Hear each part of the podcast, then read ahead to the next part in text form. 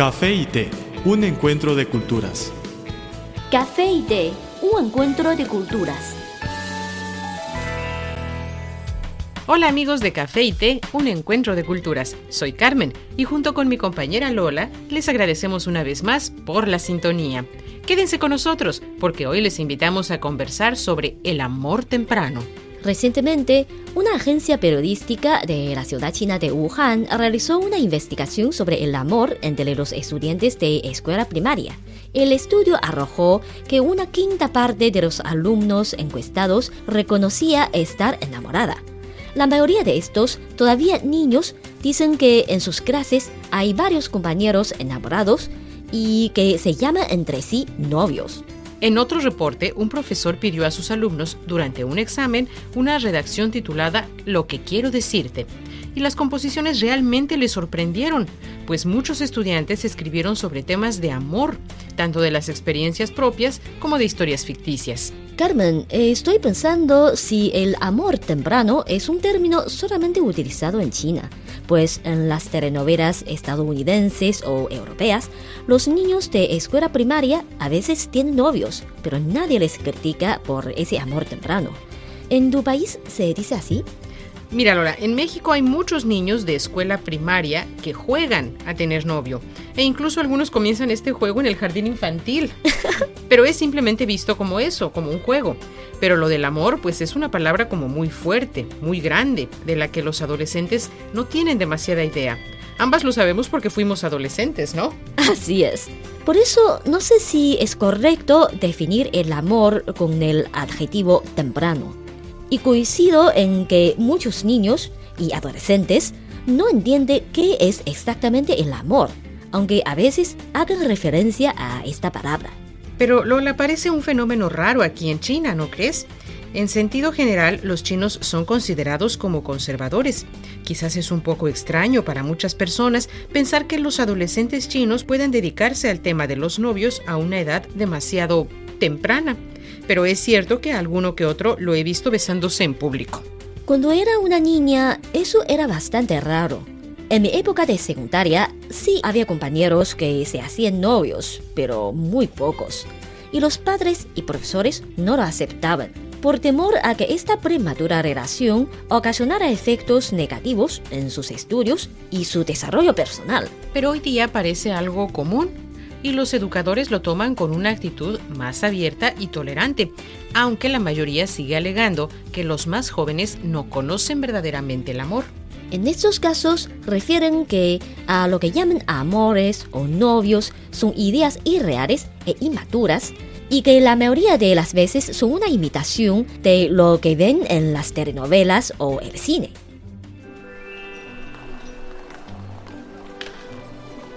Había una vez una taza de café que rondaba sola por la barra de un restaurante.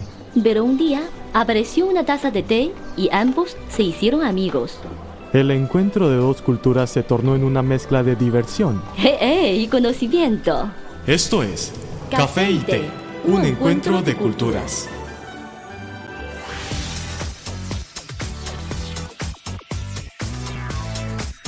Visítenos en nuestro sitio web espanol.cri.cn.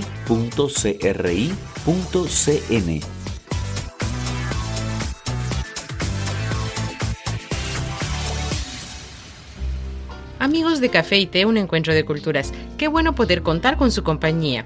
Hoy comenzamos una nueva serie de programas con el tema del amor temprano en China.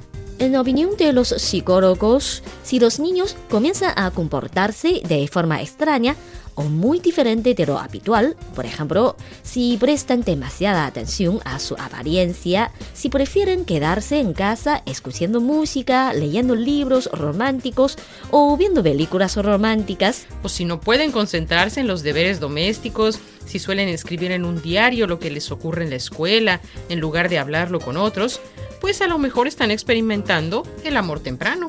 Según la investigación de una agencia periodística de la ciudad china de Wuhan, de la que nos hemos auxiliado para hacer este programa, esos niños se comunican a través del móvil cuando están en casa o se envían mensajes escritos durante la clase para compartir sus sentimientos. Pero escuchemos lo que le sucedió a la señora Mong. Recientemente su hija Lily, de 11 años, recibió de un novio anónimo mensajes como te echo de menos, te quiero o quiero pedir tu mano cuando seamos adultos. La madre de esta jovencita, que apenas va entrando a la pubertad, tiene dudas acerca de qué debe hacer, si impedirle a su hija este tipo de contactos o no.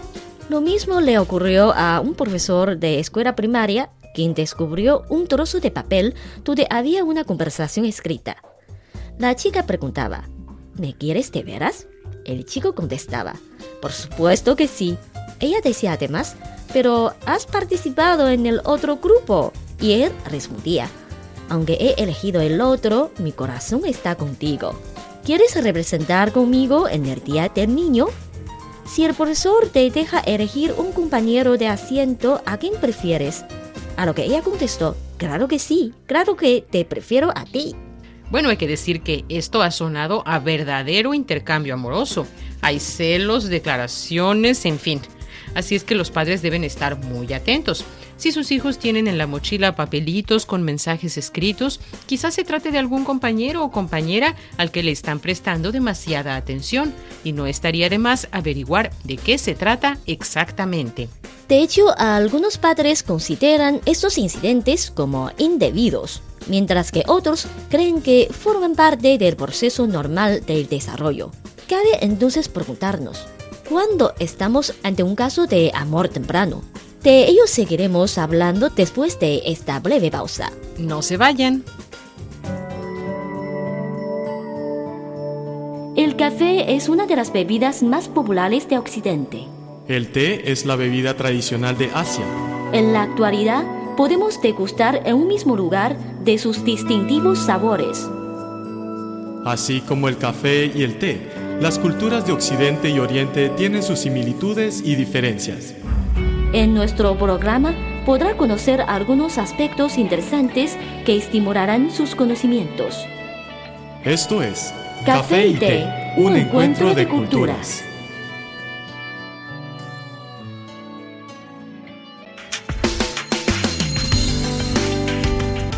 Visítenos en nuestro sitio web espanol.cri.cn.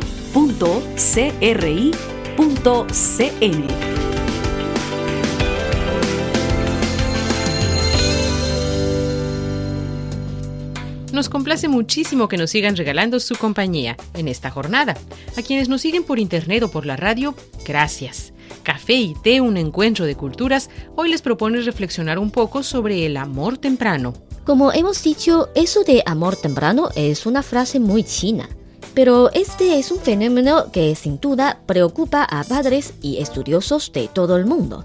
Vamos a conocer un poco al respecto. Exacto. Los padres siempre cuidan de sus hijos y por eso desean que estos se enamoren cuando tengan la suficiente madurez para afrontar una relación. Y eso casi nunca ocurre a una edad muy temprana. De hecho, a ello se asocian muchos casos de depresión en adolescentes, o sea, a un enamoramiento precoz que acabó mal. Por otro lado, existe una cierta tendencia a que la edad en la que se enamoran los adolescentes sea cada vez menor. Pero de la misma forma hay que acotar que aún existen algunas historias de amor entre personas que se conocieron en la escuela primaria y que luego han comenzado una relación y ha resultado que ese ha sido el gran amor de su vida. Sobre el amor temprano y su tratamiento a nivel mundial, podemos citar la experiencia de un profesor de escuela secundaria de la ciudad de Roosevelt, en Estados Unidos. Resulta que el primer texto del manual estadounidense del nivel 8 trata sobre una historia romántica entre dos jóvenes de tan solo 10 años. El profesor norteamericano refiere que este pasaje provoca un gran fervor entre los estudiantes en clase. Asimismo, en Singapur existe una asignatura llamada El amor y el sexo, que se estableció en el año 2007 en una universidad de ese país con el fin de enseñar a los estudiantes cómo buscar el amor adecuado. Esta materia incluye diversos cursos para analizar poemas de amor, conocer temas prácticos sobre una cita, así como para recibir consejos acerca de cómo chatear en línea, entre otros temas. Claro, aquí estaríamos hablando más bien de una asignatura para promover la educación sexual, porque se imparte en la universidad, cuando se trata ya de jóvenes que tienen un mayor sentido de lo que es el amor. La asignatura está apoyada por el gobierno. Como parte de ella, no solo se ofrecen cursos, sino que también se organizan fiestas y salidas, lo cual tiene como objetivo ofrecer una buena plataforma para el intercambio entre los jóvenes. Debemos especificar, sin embargo, que la asignatura comenzó a impartirse en Singapur debido a la asombrosa disminución de la tasa de la fecundidad nacional. Actualmente existe una gran preocupación por la posible influencia que ello pudiera tener en el desarrollo económico de ese país. En este sentido, China ya goza de una población enorme y ha puesto en práctica más bien políticas destinadas a reducir los índices de natalidad. Quizás ello ha influido también en el hecho de que la sociedad del país no mire de una manera tan pragmática este tema. Mm, creo que eso tiene que ver más con los pensamientos tradicionales, pero lo dejamos para nuestra próxima entrega.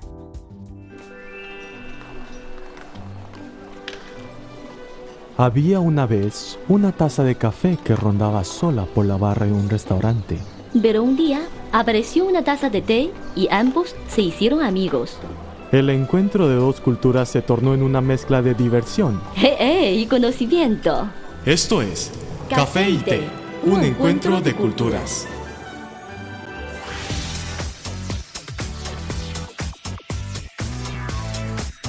Visítenos en nuestro sitio web espanol.cri.cn.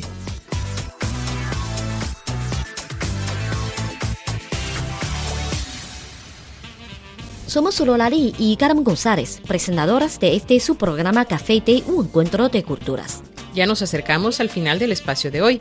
Les recordamos que cualquier contenido que prefieren recomendarnos pueden enviárnoslo por email o por correo. O en nuestras redes sociales. En Facebook nos encuentran como Radio Internacional de China y en Twitter síganos como arroba CRI Espanol. Con muchísimo gusto recibiremos sus sugerencias y comentarios. Aquí tienen nuestras vías de contacto.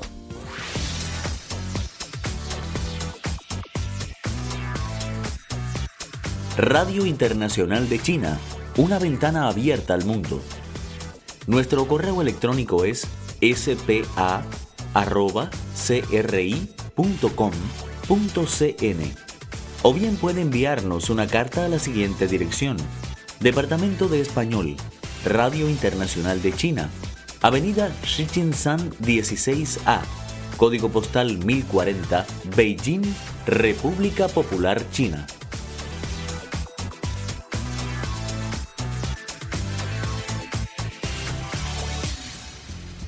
Ya saben cómo localizarnos. Por favor, siempre indiquen para café y té en el asunto de su email o en el sobre de su carta. Aquí finaliza Café y Té, un encuentro de culturas, un programa hecho especialmente para usted. Desde nuestro estudio se despiden Lola y Carmen. Les esperamos en la próxima entrega. Hasta pronto. Chao.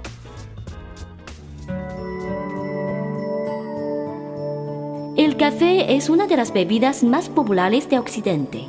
El té es la bebida tradicional de Asia. En la actualidad, podemos degustar en un mismo lugar de sus distintivos sabores. Así como el café y el té, las culturas de Occidente y Oriente tienen sus similitudes y diferencias. En nuestro programa podrá conocer algunos aspectos interesantes que estimularán sus conocimientos. Esto es Café y Té, un encuentro de culturas.